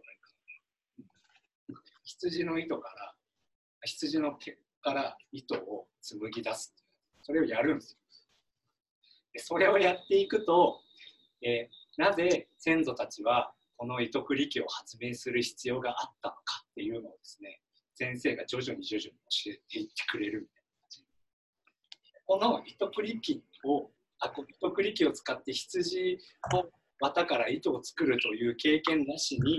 先祖は糸繰り機を発明しましたって言われても、それは意味がないっていう。接続がしない。まあ、ここら辺は分かりませんね。なんていうか。えーここもまたスピノザを補助線にしてしまいますが、えー釣りに例えるとそうなんですけど、釣り糸をタランって垂らして魚が釣れるわけじゃないじゃないですか。釣り糸をあのポンって釣り糸垂らして確実に魚が食いつくわけじゃないじゃないですか。魚が食いついてくれたらあとは引っ張るじゃないですか。このやり取りが教師と生徒の関係。食いついてくれないと教師は何もできないんですけど、食いついてくれたらこっちだよってやる。でもこういう介入の仕方です。食えとはやらないってことです。でも多く、はい。なんかその受動的と能動的っていうのが今すごく二項対立的に語られてると思うんですけどあ、えー、とちょっと違う受動的と言われたからやるあのやらされるっていうのをイコール関係で結んでると思うんですけどなんかそこがちょっと違うのかなと思っていて、えー、とあ例えば今回のこの講義も僕が堀君に頼んでる。やってって言ってやってもらってるんです。で僕は勝手にスケジュールを抑えて僕は社内告知をしたら澤田さんが別に告知をしていっぱいいらっしゃったみたいな感じなのでその単純に形だけを取るとやらされてるんですけど多分能動的にやってると僕は信じてるんですけど能動的にやってる。だからそのえっ、とやってやってというかそのそうきっかけそ、えっと事実としては受動的にやってるんだけど本人としては能動的にやってるっていう事象がありえるからなんかそのの能動性っていうものと受動性っていうものが完全に対立する概念として存在するわけではないんじゃないかいうのをえー思いました。確かこれなんかゼミの中での話なんですけど、デューイが、えっとえー明白なカリキュラムって後の人が既存の教材、フォーマルな教材っていうのをすごいデューイが重視するので、でそれをもって学ぶっていうことについて極めて重視をするっていうことを前提でさっきのあのペーゲルの後のこの、えっと、アンチテーゼがあって、まあ、つまりカウンターがあってそこからアップデートがあって、カウンターがあってアップデートがあって、この地点まではちゃんと学ばないと次のカウンターアップデートが出ないよねっていうのが、ルールが土台にあって、だから博物館を真ん中に。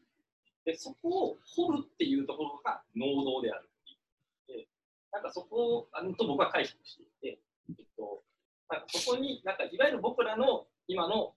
なんか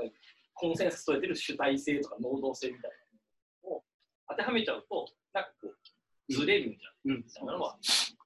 なんか多分勝手に出てくる能動性ではなくて、割とデザインされた能動性のことを、デューイの場合は、その学校に、えー取り入れてるんじゃないかなっていうのをさっきの糸繰り機の話を聞いてちょっと思って、本来的には、えーと、自然に能動性が出てくるのであれば、なんかその、この服はどう作られているのだろうみたいなことを子供が自分で思って、それを調べる中で糸繰り機にたどり着いてみたいな道筋をたどるはずだけれども、まあ、なんかなかなかそこにはたどり着かないから、そういうこうぐるぐる登っていく途中のここまでは一旦デザインをしてっていうところをあの重視してるのかなっていう。興味関心っていうところに行くと、もう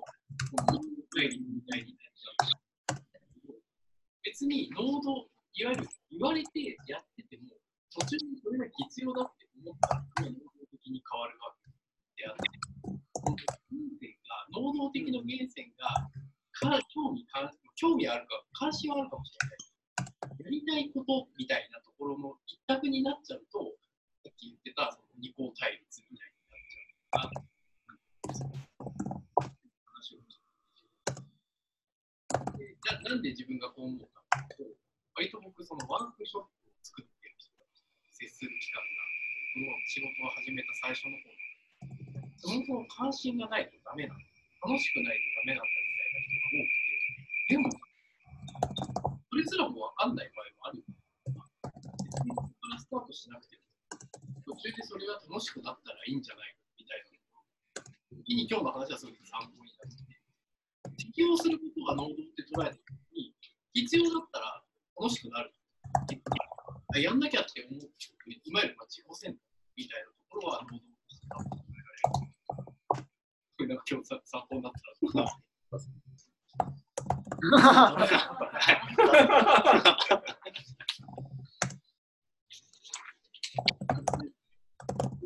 デューニーの哲学は意外と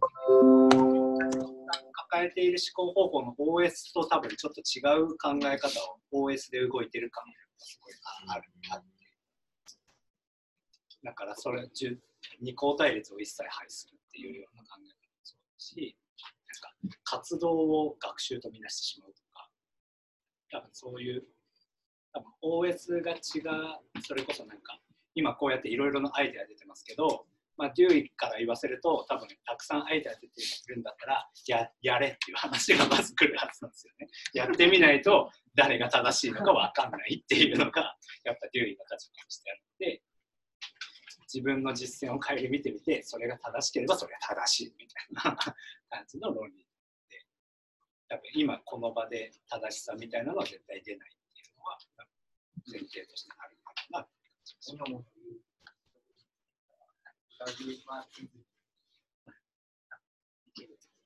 やれっていう。はい。えっと、ちょっと話が変わるんですけど、あの、私、 instructional design を勉強、ちょっとだけ勉強してたときに、 subject matter expert っていう単語が結構 SAV って訳して出てくるんですけど、えーとまあ、 instructional designer が SME と一緒に教材を作るっていう方法が説明されていて、えーと、そこでいう subject matter expert っていうのはどういう人かっていうと、ある会社の研修だったら、ある業務にすごい詳しい人、まあ、法律家とか例えば分かりいいと思うんですけど、法律のプロが教科書書いてもあんまよくわかんないけど、それを教え方のプロと法律家のプロが一緒になって作ったら分かりやすい教科書ができるんじゃない教材ができるんじゃないかっていうようなそういうあの役割分担があるよっていう話が、まあ、そもそも前提としてあるん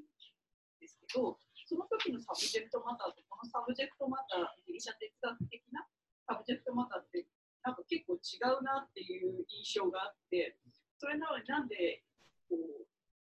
英語圏の人がそのプロフェッショナル、ある業務に関するプロフェッショナルの subject matter expert っていう名前にしちゃったんだろうっていうふうにちょっと素朴な疑問なんですけど、それはどう思われますか？まあ完全に予測でしか答えられないですけど、まあ、なんていうかあ、普通にメタファーとして普通になんか同じ構造として社会を我々の自然とみなす。会社の中を我々が生きている自然の中だとみなす。そうするとその社会社の中にいる人たちはその会社で起こるいろんな問題に対して解決しようと均衡状態を 回復しようといろいろアクセスする。でその度にいろんな、えー、知識みたいなのが蓄積されていった。でその会社という、えー、自然の中で培ってきた問題に精通している人は subject matter expert であるっていうのはまあなんか話をギュッと狭めればまあ言えなくもねえかなみたいな感じなるほど。あありがとうございます。なんか今の話で、えーと、あなんでデューイはそのギリシャ哲学に影響を受けた subject matter っていう言葉を使った僕ちょっと歴史が弱いのでデューイの生きた時代がでもまさかその時代までそのギリシャ哲学の subject、えー、主体と客体っていう定義というか感覚値が残っていたとはあまり思えない中で、なぜ subject matter っていう単語をその意味で使ったのかっていうのがちょっと気になっていて、おそらくその主体主客が、えー、分離しない、自然と自分自身が一体化しているって思想は、その個が発見されてないから、個人が発見されてないからっていうことと、えっ、ー、と、デカルト的な身体二元論みたいなものが発見されてないからこそ出てくる思想だと思うんですけど、だからそれが発見された後にわざわざその厄介な言葉を生み出した理由というか、わざわざその思想を引き継いだ理由、だいぶ間すっ飛ばしてるじゃないですか。なんかその理由みたいなのは、まあ予測、まあもう全てを予測で答えますけど、進化論が影響して。進化論は、えー、もう人間、もう人間という独立した生物をほとんど認めないので人間も自然システムの中の一部だというふうに考えるので多分そのシステム全体のことを考えるって言った時にじゃあデカルじゃあなんで僕たちは今この主体と客体分けてんだろう。あデカルトでデカルトがここですげえ分けたからちゃ分けることになったんじゃねえじゃんデカルトより前参照してみようぜみたいな。感じになって参照してみたら、おやっぱ一緒じゃんみたいな。やっぱ一緒だったんじゃんみたいな感じになったんじゃないか。哲学者の営みがずっと過去を参照することじゃないですか。だから、あの遠いんだけど、彼らにとっては全然遠くなくて、ギリシャ哲学とかギリシャ語で語源とか、とにかく言葉を、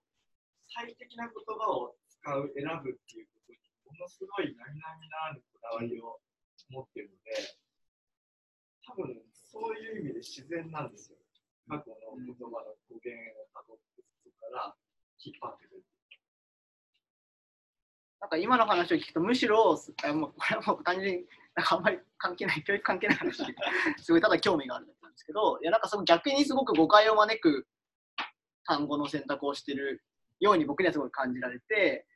なぜならその時代に、えーと、転換があったから subject の意味が、えー哲学的に変わっているだけで、語源的な意味としては、おそらく、まあ、 subject って文法的には主語って訳したりもするし、なんかその主体感っていうものは subject は常に強く持っているはずなのに、そこにわざわざ subject matter っていう名前を付けたのは、単純に面白いなと。今と今と同じような懸命的な意味合いが、この時代にあったのかっていうのはありますね。多分、はい、デカルトの心身二元論が出て、まあ、多分100年ちょいとかうんっていう言って、戻りやすかったみ戻りやすさはあると思うんです。今多分300年ぐらい経ってるんで、うんなんかもう染みつきまくってますけど、何でも二元論で考えるっていう前提が。で、精神と肉体っていうのは別々で、精神が肉体をコントロールしてるっていうような機械論みたいなのが、えーもう根強いですけど、僕たちの考えに。まだここ、獣医の頃までは多分さ、比較的最近できた考え方だよね みたいなぐらいの考えなんじゃないか。つまり、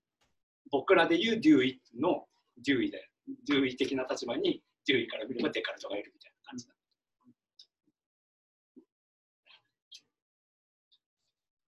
それって克服されかけたけど、デカルトいまだにしぶといなんだよね。しぶといですよね。でも最近ちょっとデカルト克服しようぜ感ちょっとまた出てまた強くなってきましたね。デカルトしぶといなもんだってレレゴなんて反デカルトですよ。デカルレゴ、レゴ反デカルトですよねデ。カルト手が考えるみたいな。確かに。そう反だからいつもレゴを受けるために反デカルトやなと思ってたんですけど。だいぶくる。は い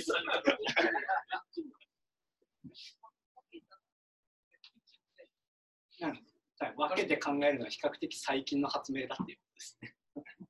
人類史の中では。なんで1700年まで、1700年代以降の発明なんで、まだ300年ぐらいで、しかも人類史は、えーはい有史以降だったら1700年間はその考え方じゃない考え方をしてたわけなので、人類史的に見ればかなり稀な期間。そういう意味だ。そう、ポットで、ポットでぐらいです。江戸時代ぐらいです。そうですね。うん江戸時代です。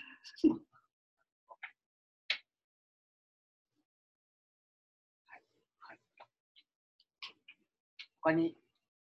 他に、これ話しときたいみたいな。あ、もちろんです。なんだろう、プロフィールが知りたいというか、なんで今こういう発想とかこういうことを考えてるんだろうっていう、その、なんか歴史が知りたい。堀君の、堀君の歴史そうです、堀君の歴史。自分語りしてほしい。自分語りしていいですか？こんな贅沢な登壇なくないですか？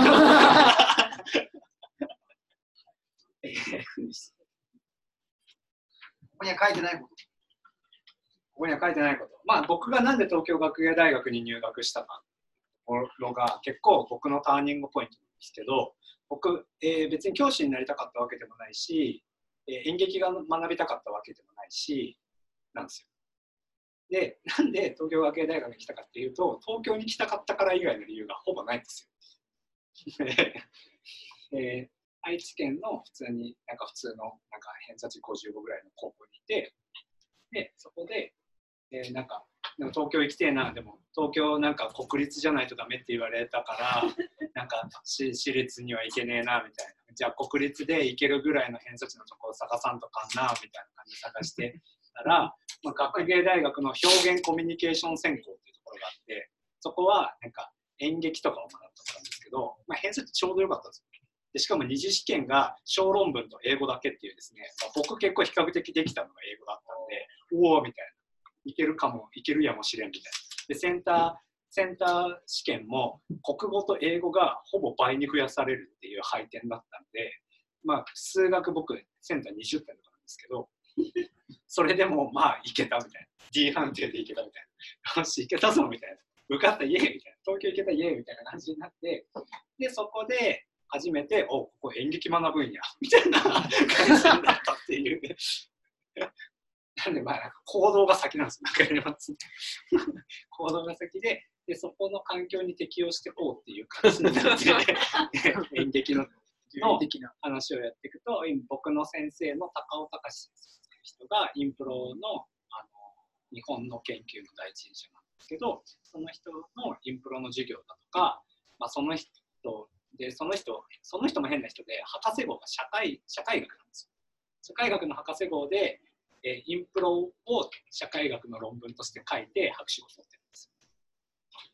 で、えいた学科は教育学教育学の社会教育学科というところでそこで社会学の論文を書いた人なんですけど、まあ、その人の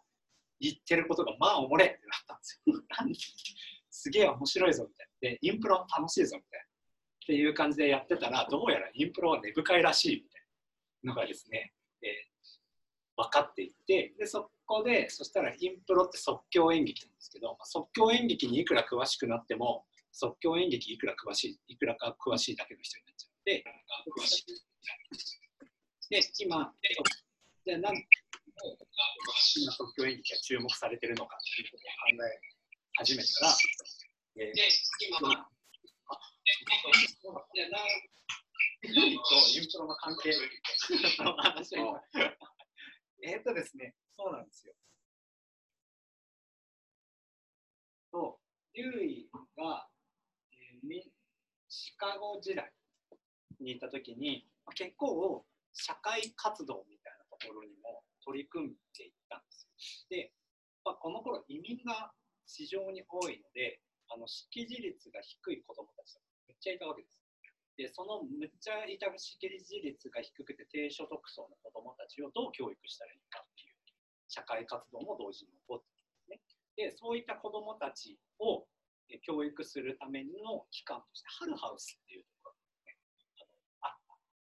で、そこを運営してたジェーン・アダムスっていうですね、女性で初めてノーベル平和賞を取った方なんですけど、女性運動家がいるで、その人とデューイちゃ仲良かった。で、でデューイ自身もそのハルハウスに通っていったし、なんで、ジェン・アダムスと一緒に社会活動みたいなのをしてたんでそしてそこの同じく同じ時期にハルハウスにいた社会学者にネネイバー・ボイドっていう人がいるんですね。ネイバー・ボイドっていう人はあのその識字率が低い子どもたちスラム街の子どもたちにも言葉を教えるために演劇的手法を用いた。でその演劇的手法を用いた人がのためにあの一緒にコラボレーションしてた人がいたんですね。このコラボレーションしてた人がバイオラ・スポーリンっていう人ですね。バイオラ・スポーリンっていう人は、バイオラ・スポーリンという人はですね、インプロってあので出どころが2箇所あってイギリスとアメリカなんですよ。で僕どちらかというとイギリスの人の思想をすごく摂取しててその人キース・ジョンソンなんだけどその人がインプロの父って言われるで。もう一方アメリカの人のことはインプロの母って言ってその人がバイオラ・スポーリンなんですよ。だからおおみたいなおおインプロやってるジョン・デューイもしかしたらハルハウスでこん僕が今見てもに来てみんなにちょっとインプロやりましょうって言ってる形の中にジュイがいた可能性があるっていうジューイが一緒にインプロやってたかもみたいな熱さが今ちょっと今来てるっていう話があって。っていうのですねなんかインプロのことを学ぶとなんかそういうですねそういう周辺知識みたいなこの人とこの人がつながっててみたいなのがガンガン湧いて出てくる。で、しかも今、歴史的に言うと、今、世界中の心理学者がむっちゃインプレやってる。っていうのも、えー、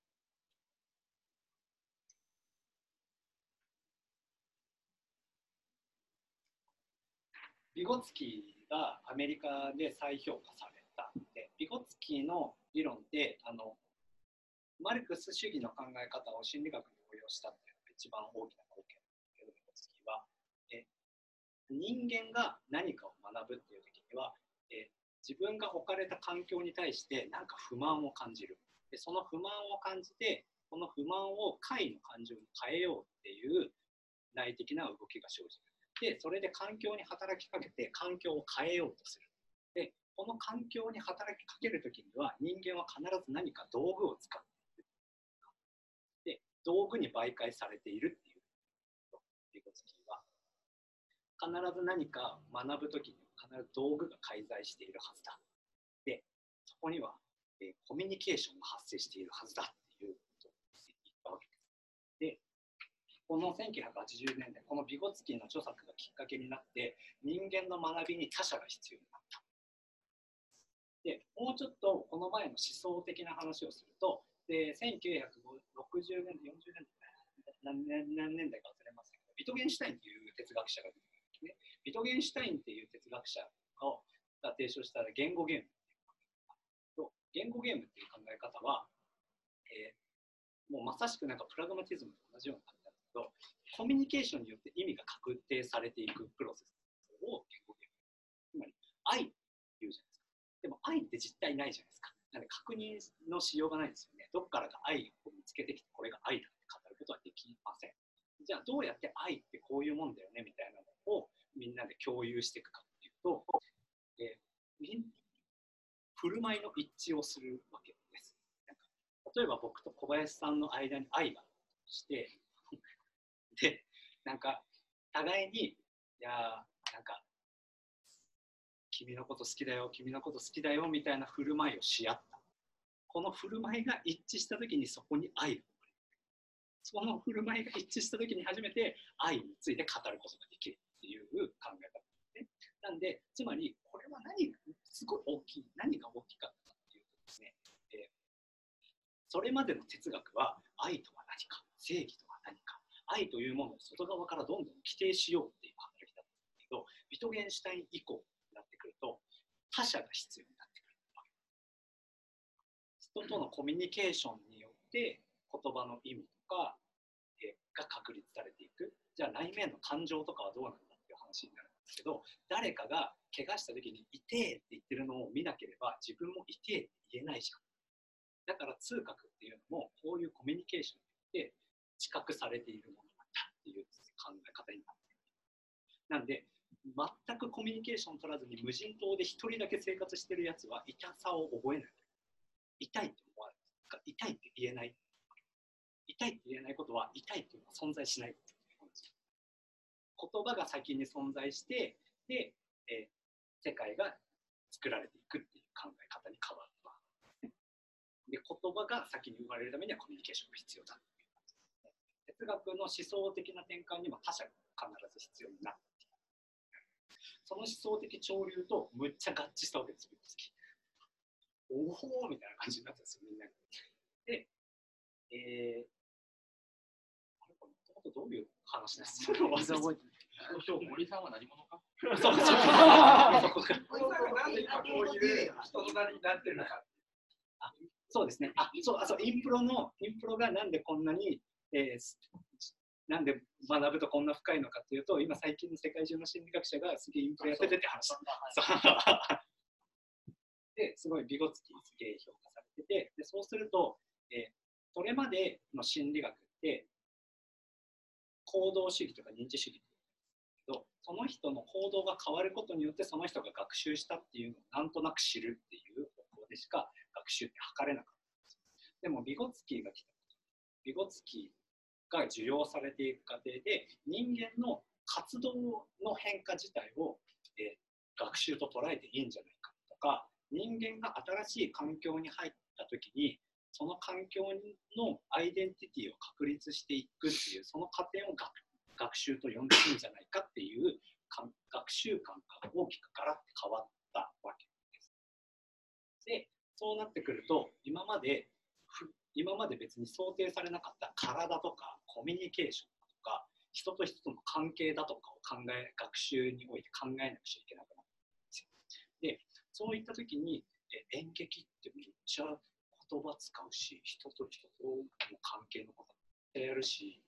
えひいてはコミュニケーションめっちゃ取るしみたいな感じになって世界中の心理学者すげえ演劇に注目してる演劇に注目するとどうやら演劇の中には即興でなんか2時間もの物語を作るやつらがいるらしいみたいなことになって、こやばくね、こいつら。こいつらめっちゃ学習してんじゃねみたいな感じですね、こぞって即興研究をしだす。が今です。っていうですね、あのっていう知識を僕はその先生からすげえ学んだわけで先生からこういう形で知識伝達の形で学ぶ学ぶっていう側面もあったし先生にしっぺたパンって叩かれて本むっちゃ読みまくったっていうようなことったりして今こんだけの知識こんこんだけのことを話せる先生もそんな感じで楽しそうに言ってて話をするんですか？しますなんか私初めてこんなにあのなんとか理論なんか種類みたいな話をこういう顔しないですっげえ楽しそうに喋る人初めて出会った。そうなんですよ。なんかまあ、こんなになんかうーってなったりはしないですけど、なんか一応すげえむっちゃ熱くね？みたいな感じですげえこういうこと話す人。で、俺らも熱いみたいな感じになるせいだからで、僕の先生本当に恵まれてたなって思うんですけど、これを学べっていう感じでは絶対教えてこなかったんですけど、外旗から見るとすげえ放任主義っぽい。まあ、頑張ってくださいみたいな感じの教え方をする人でもそれは巧妙に操られてて興味がありそうなものを小出しにするっていう方法。なんで餌を垂らしてふいふいふいふいってやるんですよ。そしたら魚は「おお」みたいな「美味しそうだな」って言っててパクってやったら「おお美味しい美味しい」ってもぐもぐ咀嚼してったらなんかすげえところまで運ばれてったみたいな感じのイメージ。なんで僕はすげえ教えられたっていう感覚はしないですけどでもすげえたくさん教えてもらったって思ってます今すげえ巧妙に操られてたなちなちなみにちょっとズーム参加の近永さんから質問がああったはい。読み読み上げていいですか？はい。 subject matter の話。あやはりそこなんですね。えーとデューイの学びって生活にあって、それは子供の学びを実践的に社会につなげるってところにあった。その当時の学びって貴族のラテン語学習みたいに社会と乖離していた。それに対し、 subject matter ってリアルを学ぼうぜっていうクエスチョン。リアルを学ぼうぜっていう？クエスチョンっていう、えー質問がそこでしょあそうですでもそうですそうですなんかいきなり抽象的なことから教える抽象的なことは生活のリアルなところから始めてでその行き着く先にあるのが抽象的な思考なんで、はい、でも学校の現場って、えーもうまずが数という概念をとりあえず置いときますいきなり1という概念を教えられ2という概念を教えられ3という概念を教えられなるべく早く数えられるようになるみたいな感じのタスクが加えられでなこれが何の生活の役に立つのかわからないままとりあえず覚えろって言われるから覚えさせられる。っていう多分そういうですね、まあ、それこそ、えー頭かっぴらいて知識埋め込んでみたいな教育観に対するアンチテーゼとしてもう僕たちの生活の中に問題もう僕たちの生活の中にあるものをガンガン掘っていけば人類がたどり着いてきた抽象的な思考に行き着くんだからそこを入り口として設定していけばさっきの僕じゃないですけど巧妙に操って いくことができるはず。なんでどちらかというと何て言うんでしょうほっとけばいいって話でもないですしでもかといって手綱を握りすぎんなっていう話でもあるし、はい、だからすげえ教師がむっちゃハイパフォーマーである必要があるっていうです。なんで小学校の先生とかほん本来なら留意理論で言ったらもうやべえ人になる。だって全貌してる国語算数理科社会全貌してるんですよ。これこれデューイの考え方にいけば全てに精通してないとなんかマジでいけない人になるわけですけどそんなハイパーフォームなかなか要請できないですよねみたいなまあ現実的な問題はあったりしますよね。はい。はい、あじゃあしっかり巻いた時間を取り戻したので、最後、あはい。えっとですね。はい、最後に時間予告ということで、今回、堀君からの注意講座は一旦ここまでとさせていただきまして、次回予告ですね、えー最初の例がここにいるわけなんですけれども、次はビゴツキーをやります。伊沢さんがいた。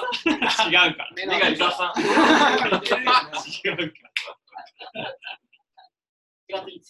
すね、えー、1ヶ月半後に、えー同じ場所で多分ここで、ちょっとまた検討しますけど、やると思います。堀君よろしくということで、また堀君に2時間語ってもらう会ありますので、まあ今日楽しかったという方はぜひ参加してくれればと。30日です。数分が大好きだわ。5月30日、あえっとですね、今現在僕は見てもで、えー環境適用を図っておりまして、活動をして、えー絶賛学び中なんですけれども、えーインプロを 実際に、えーどういうものかっていうのを体験してもらう会っていうのをですね、えー社外の人向けに催している、設定している会があります。それが今月末5月30日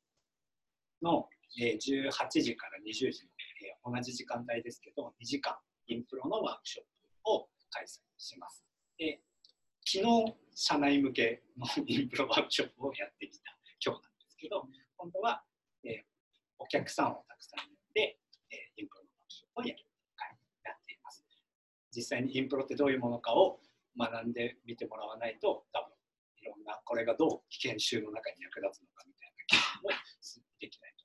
で、そういった会を催しています。なので、もしご都合よろしければ、ぜひいらしてください。また詳細を送らせていただきます。よろしくお願いします。インプロ関連ですと、あの一番最初に僕が QR コード間違ったのを貼っていたノートなんですけど、見てもね、ノートをやっています。でそこで堀君がインプロの視点というですね、インプロについてひたすら語るという記事を投稿してますので、もしよければこちらも。はいでですね、今日物足りなかったあなたにはということで、テーマ別ゼミを開催します。これ、完全に詳細未定なんですけど、今回は講義形式、セミナー形式という形で、堀君が1時間しゃべり、2時間しゃべり続けるっていう回をやったんですが、次はですね、この6000円の本を、あの これかどうか別として、あの実際に本を読ん読みながらあの、みんなで話をしていこうという会をやる予定です。はいあのまあ、どんなふうに進めていくかとか、何を対象にするかっていうのは全然決まってないんですけど、えーとりあえず日付だけ押さえようということで、6月14日、えー同じ時間にやる予定ですので、えーまあ、ちょっとこれだいぶコアな会になると思うんですけど、興味ありましたらお声掛けください。ああ、まあ、さっきの How we think How we think. まあ、の当初の想定としては、とりあえず三部作と呼ばれる、古い三部作と呼ばれるものを順にやっていこうというつもり。でも今日出た問いがさ、結構テーマだそうね。そこに対して、まあ、堀君の見解は聞いたけど、そこどうなんだろうねっていうのを考えていく。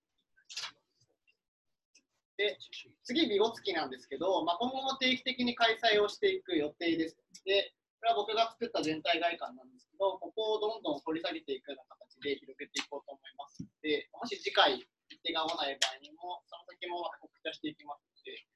ぜひ、ぜひよろしくお願いします。ね。はい、その次はフレイレ。フレイレ。あ、フレイレ。いい抑圧者の教育学っていう、ブラジルの教育学者だけど読んだよ。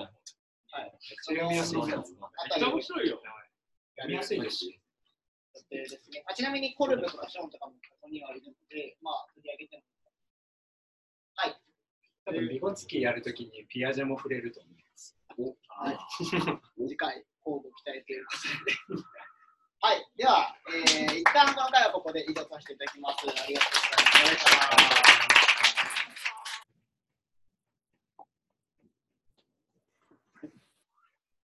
堀君の論文読みたい人は本だね。あ、本なんですね。堀君の修士論文。修士論文が飾られている。えっと、ちなみにこの後、えー、もしご都合が空いてる方がいたら、特にあの人数が分からなくて予約とかしてないんですけど、お店に行こうか、ご飯食べようかと思うんですが、行かれる方、は。い、いらっしゃいますか。見たかった。どこまで行くんですか？